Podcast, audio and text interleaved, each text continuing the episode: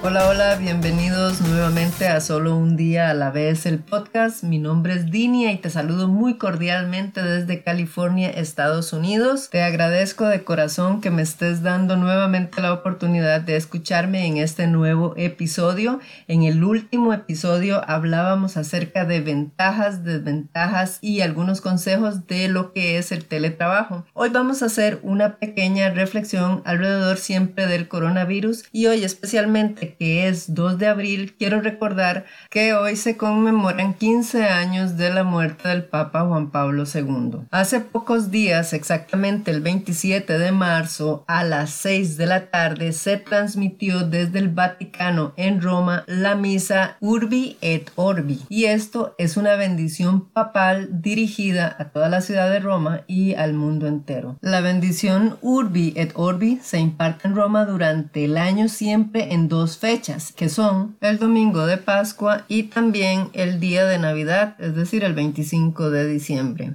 Esta bendición la hace el Papa desde la Basílica de San Pedro de la Ciudad del Vaticano. Esta bendición también es impartida por el Papa el día de su elección, es decir, al final del cónclave, en el momento en el que se presenta ante Roma y el mundo como nuevo sucesor de San Pedro. Este pasado 27 de marzo, el Papa Francisco no solo nos dio la bendición Urbe et Orbi, sino que también clamó a Dios Dios por la situación que estamos pasando con el coronavirus. Esta es la razón por la que esta bendición del 27 de marzo es única e histórica. A mí personalmente me parece que es un poco contrastante el hecho de que el Vaticano se encuentra en Roma y que Roma se encuentra en Italia y que la situación de Italia ante el coronavirus ha sido terrible. Al día de hoy Italia sigue en segundo lugar con 110.570 74 casos confirmados, 13.155 muertes y un número total de 15.729 recuperados. Son cifras muy muy alarmantes considerando que la población de Italia es de poco más de 60 millones. Actualmente el primer lugar lo ocupa Estados Unidos con 213.372 casos confirmados, 4.745 muertes y 7 1024 recuperados. Esto al día de hoy, 2 de abril del año 2020. Tuve la oportunidad de conocer Italia en el año 2018 y estuve más o menos una semana en ese hermosísimo país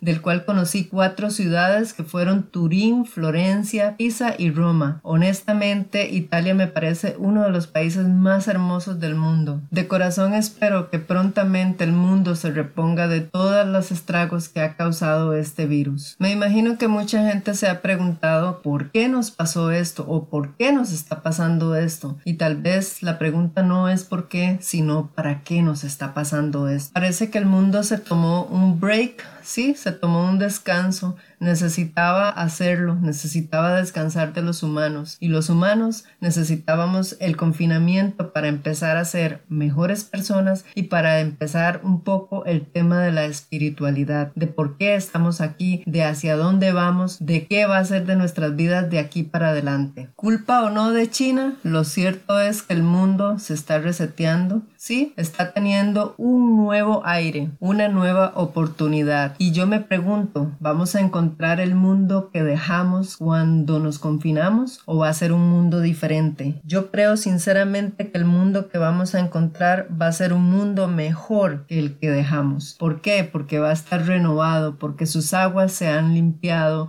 sus aires se han descontaminado, sus cielos son más azules, la naturaleza se ha permitido salir al mundo y explorarla como nunca antes. Los mares se están descontaminando, las ciudades des descansan del ruido, del bullicio, del humo y de nosotros. Quiero hacer una comparación que tal vez es un poco loca, un poco tonta o exagerada o de alguna manera tal vez parece que no tiene mucho sentido con lo que estamos viviendo, pero me gustaría hablar acerca del rey Midas. De acuerdo a la mitología griega, él tenía un extraño poder que lo hacía convertir las cosas en oro. En este caso, el rey Midas representa a nosotros, la humanidad, que por su afán de tener más, por la ambición de tener más, está destruyéndose a sí mismo, está cambiando el mundo, pero de una manera negativa porque lo está destruyendo y al mismo tiempo se está destruyendo a sí mismo.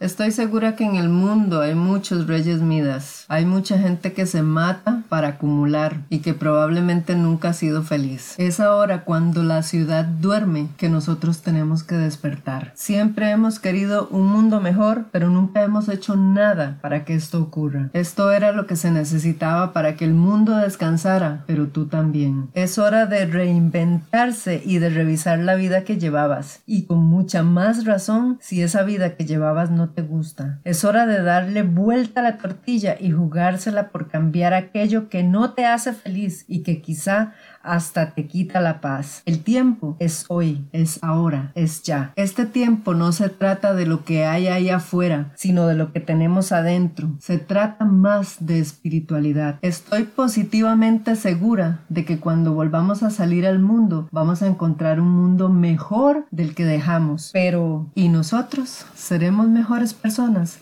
Seremos mejores seres humanos, seremos más conscientes de que tenemos que cambiar. Esto nos habrá servido para leccionarnos. Esta oportunidad es única, es irreal, de verdad que parece una mentira. Por favor, no la desaprovechemos. Hemos visto noticias que nos indican que la flora y la fauna están sanando, que los bosques reverdecen, que los mares y los arrecifes se limpian y espero que no volvamos a ponernos al día con la contaminación que de debido al confinamiento no hemos podido hacer en todo este tiempo. Y de esta forma termino este podcast del día de hoy, donde recordé al Papa viajero Juan Pablo II, donde hablé de la misa Urbi et Orbi del Papa Francisco y donde hablé también de la pequeña comparación que hice con el Rey Midas. Así que espero que les haya gustado y si les gustó, por favor, déjenme algún comentario, compártanlo, denle like a mi página de Facebook y sobre todo visiten mi página web que es solo un día a la vez.com. Te espero en el próximo episodio. Espero que estés muy bien. Te mando bendiciones y un abrazo virtual. Te espero en el próximo episodio.